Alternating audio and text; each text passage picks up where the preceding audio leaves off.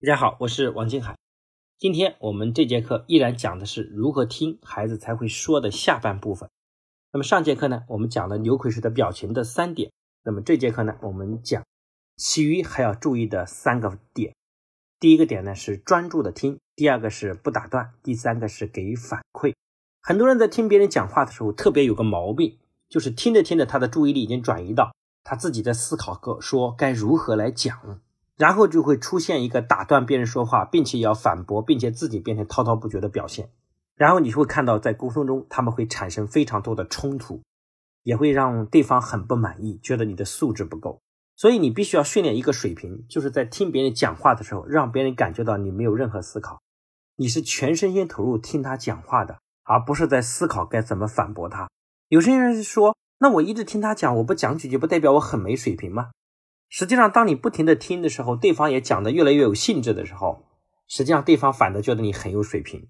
如果你不停的反驳，然后呢，你抵触了对方的情绪，然后你讲的所有的话，对方都会觉得你没水平，因为你没有水平，不是你讲的没有道理，是对方已经心里不爽了，产生了情绪的冲突和对抗。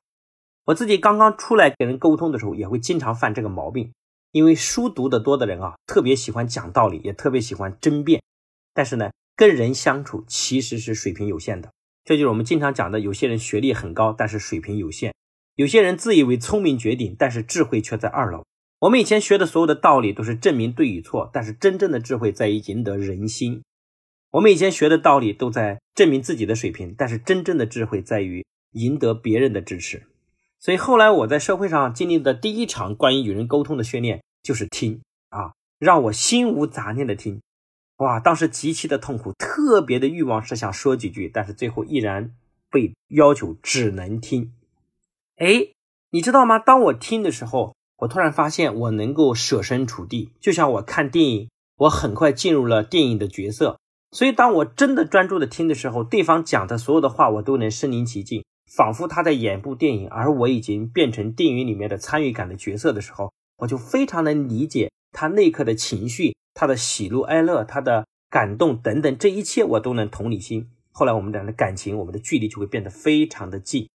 可能我们只是一次沟通，但是就会达到心灵上的共识，很快就成为了好朋友。对方的感觉就是知音难觅。所以在这里强调的不光是听，而且要换位思考、身临其境的听。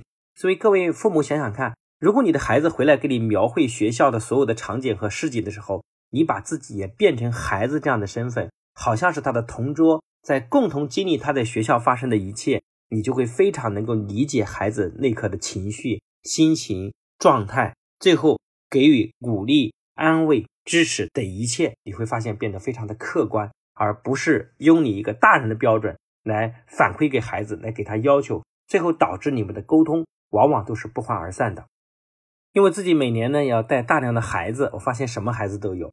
我印象非常深刻，有一个妈妈带她孩子来见我的时候，来之前就说：“王博士，我的孩子不爱说话啊，跟陌生人基本上不说话。”他来的时候，我就微笑着看着他，一直等他说话。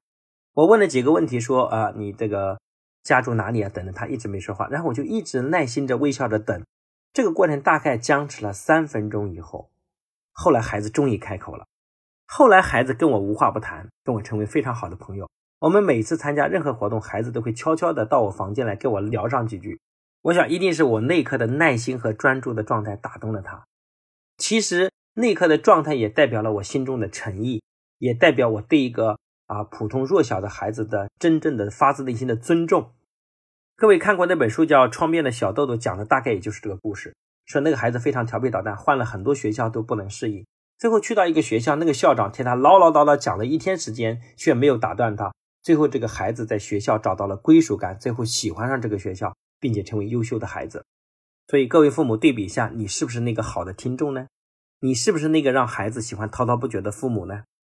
在这里还要强调一点，就是给反馈，就是怎么让这个故事可以延续下去。如果你一直听着什么话都没有，那么孩子这个故事也很难讲下去，对吧？就像这个无线电传输信号的时候，中间要有信号基站，比如说从杭州发射。然后到了河南啊，到郑州有个基站，然后再到了西安一个基站，最后到了这个新疆有个基站，它不停的有传输基站，所以在孩子讲话的时候，你要不停的给一些合适的反馈。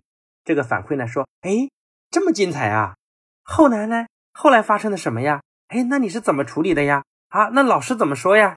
这个反馈里面还包括你的情绪，比如说，当孩子觉得自己很骄傲的时候，你也跟他一样的兴奋；当孩子呢觉得自己很激动的时候，你也跟他一样激动；当孩子内心很开心的时候，很搞笑，觉得很好玩的时候，你也哈哈大笑；当孩子觉得很伤感，被人欺负，然后内心很委屈的时候，你看他的表情，你也能感受他的委屈。所以。孩子就会发现他跟你一样，最后呢，你们俩就会非常的知心。所以各位父母，你今天只有走到孩子内心世界，才会成为朋友，最后才能影响孩子。就像共产党，他要打败国民党，必须要进入地下党的状态，潜入国民党内部，跟他一伙，最后才能瓦解敌人，对吗？